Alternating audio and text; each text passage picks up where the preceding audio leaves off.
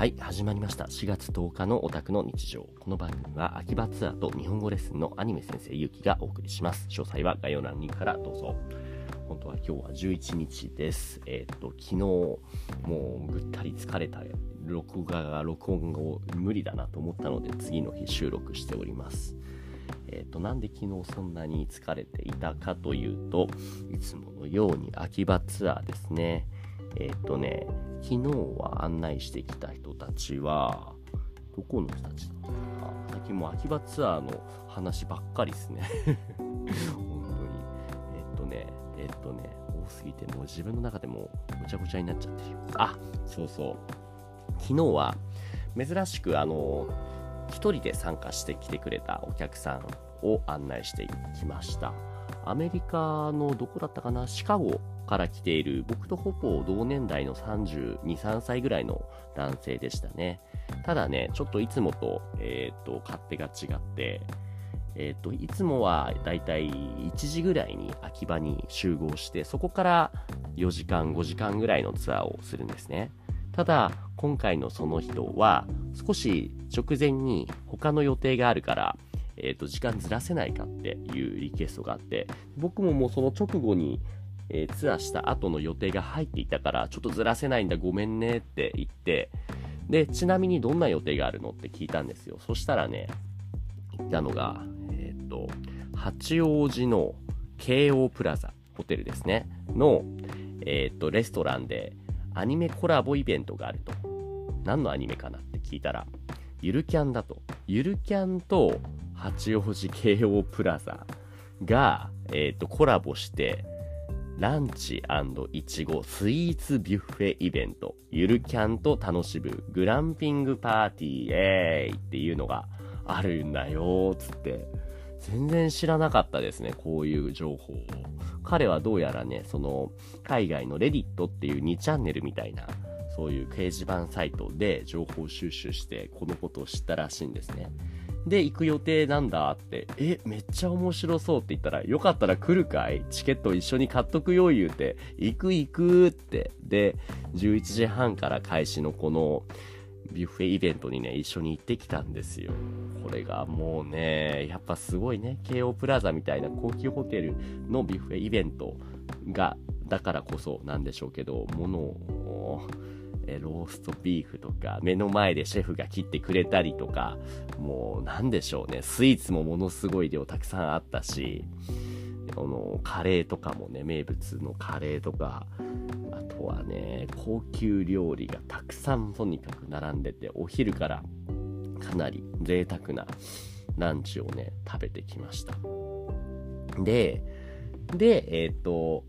この八王子から2人で電車乗って秋葉まで行って、そう、結局その本来4時間ぐらいのツアーがこのビュッフェイベントとあと移動時間で少短くなっちゃって2時間半とか3時間ぐらいしか取れないってことになってもう急いで回ろうと。で、彼の欲しがっていたのが、ウマ娘のグッズかながめっちゃ欲しい。だからもう、普段、彼はもう結構秋葉慣れしてるんですけども、なるべくびっくりさせたいと思って、彼が知らなそうなところを回ってね、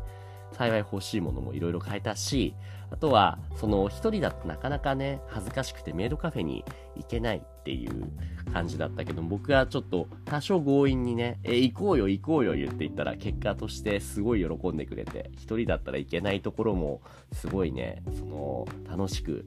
行ける、楽しめることができたと。で、ね、日本のメイドの女の子と話せたし、で、意外と自分の好きなアニメの共通の話題で盛り上がれたのがすごい楽しかった。ありがとうってね。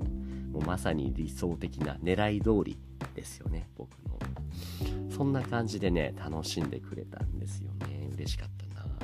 彼自身はもう、あの、シカゴ、アメリカでは、えっとね、めっちゃお堅い公務員なんだけど、なんか議会、連邦議会とか、そういったところでお仕事をしていると。だから、その、普段やっていることとのギャップが凄まじいですよね。でも、息抜きっていう意味でもね、すごい楽しんでいるんだろうなっていうのは見てて思いましたね。っていうのが、はい、まずは前半かな、昨日の。で、そのツアーをした後に、その急いで、神奈川方面は、えっ、と、本厚木に向かって、で、そこでやったこと予定っていうのが、前に話した、えっと、新しく知り合ったサウナ友達の人で、八木さんっていう人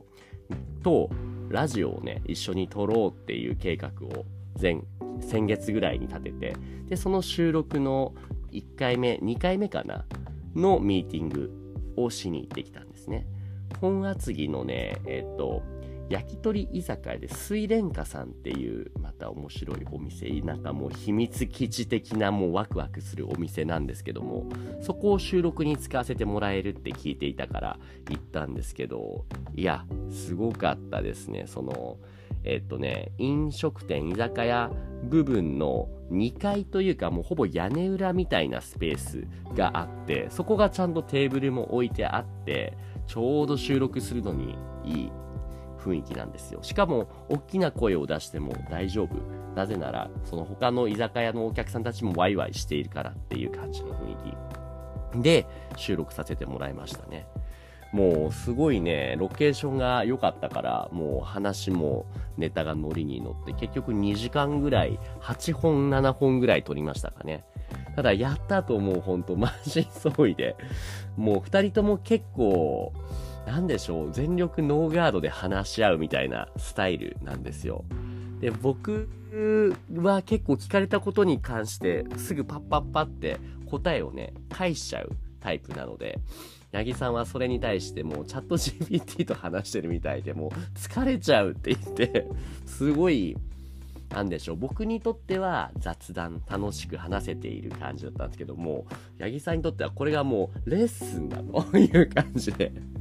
もうアニメ先生じゃなくて、そのラジオとか人生の先生みたいな感じですごいね、ためになるんだけれども、その分ものすごい疲れるって言われちゃって僕も少しね、ゆっくり話すように、ペース配分を考えて気をつけないとなって思いました。また考え方がね、結構近いからこそなっちゃうんですかね、この理論の加熱、加速っていうのが。あの、僕も八木さんも割とめめしい性格で、え、っとね、人と人をつなぐのがうまいんだけれども、ちょっとめんどくさいところも多くて、そのね、本音を少し隠すって言えばいいのかななんかね、うん、まあめんどくさいんですよ。俺も。その、似てるなと思って、だからこそ割と手に取るようにわかるんですよね。その、言葉を濁すようであれですけれども。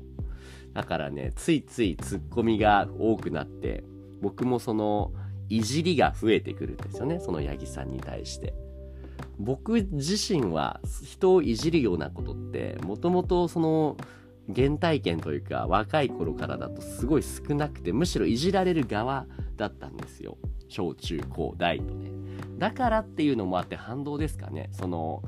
いじりしろが多いその八木さんみたいな人を見るとすごいついつい加減ができなくなってしまって年上の人なのにね。しかもいつも収録した後はご飯もねご馳走してもらうぐらいなんだけれどもそれなのにそうやっていじってるっていうのもねこれ大丈夫かなと思いながらも。でも多分一重にねその懐が深くていらっしゃるんだと思うんですよね。でもだからこそねちょっとこの関係っていうのは大事にしてあの、楽しいからって言ってやりすぎないように、まずは少しずつゆっくり継続していくことを目標に、来月以降もその収録、その水蓮花っていう、えっ、ー、と、焼き鳥居酒屋でやっていこうかなと思いました。また、八木さん自身ね、その日本中動き回っている人なので、いろんなところで出会った人たちのお話とか、その中で感じたことがすごい、その多いっていうタイプなので、でも今まではその感じたことっていうのを、あまり発信というか、そのしてなかったらしいんですよね。TikTok とかはやっているらしいんですが、えっ、ー、と、そこでの配信ではね、あんま深いところまで話してなさそうなんですよね。なので、その、浮かんだ疑問とか素朴な思いっていうのを、その僕っていう壁に対して壁打ちしたらいいですよっていう伝え方をしてあります。なのでね、今も2人で LINE でやり取りしてるんですけども、気になることがあったら、なるだけそこに書いとってくださいと。で、それを1ヶ月ごとに会うミーティング、ラジオ収録で僕が拾っていくので、こここう書いてありますけど、これって何を思ってこういうトピックを書いたんですか？っていうで、そこについて考えの深掘りをしていく。そんなラジオを撮っていこうってことで、昨日は7、8本撮りました。週1配信のペースでいこうと思うので、え、ー、と、結構取りためストックが増えていきますね。これも、ついつい楽しいんですよね。その、話しちゃうんですよ。うん、そう、例えばトピック面白いなって思ったのは、その中の一つを挙げると、えっ、ー、とね、八木さんから見ると僕っていうのは割と効率的に動いてる人間に見えるらしいんですよ。僕はちょっとよくわかんないんですけども。なんでかっていうと、しっかりスケジュール管理をして、で、テンプレを使って、その、えっ、ー、と、メッセージ添付で、例えばこういうお客さんの予約が来たら必ずこれを返すみたいな、割と自分の中で自動化をして処理をしている部分があるんですよ。ただ、八木さんにそれを勧めたところ、その、ちょっとそういうことはしたくないと。あのなんでしょうね。まずは、相手の話を聞いた上で、その自分ができることを一つ一つ吟味して考えたいっていうタイプ。もちろん素晴らしいと思うし、僕も場合によってはそうした対応は心がけているんですけれども、見ているとその、キャパがパンクしているようで、ちょっとそれによってしんどくなっている部分もあるっていうお話を聞いたので、僕はそれを例え話としてあの、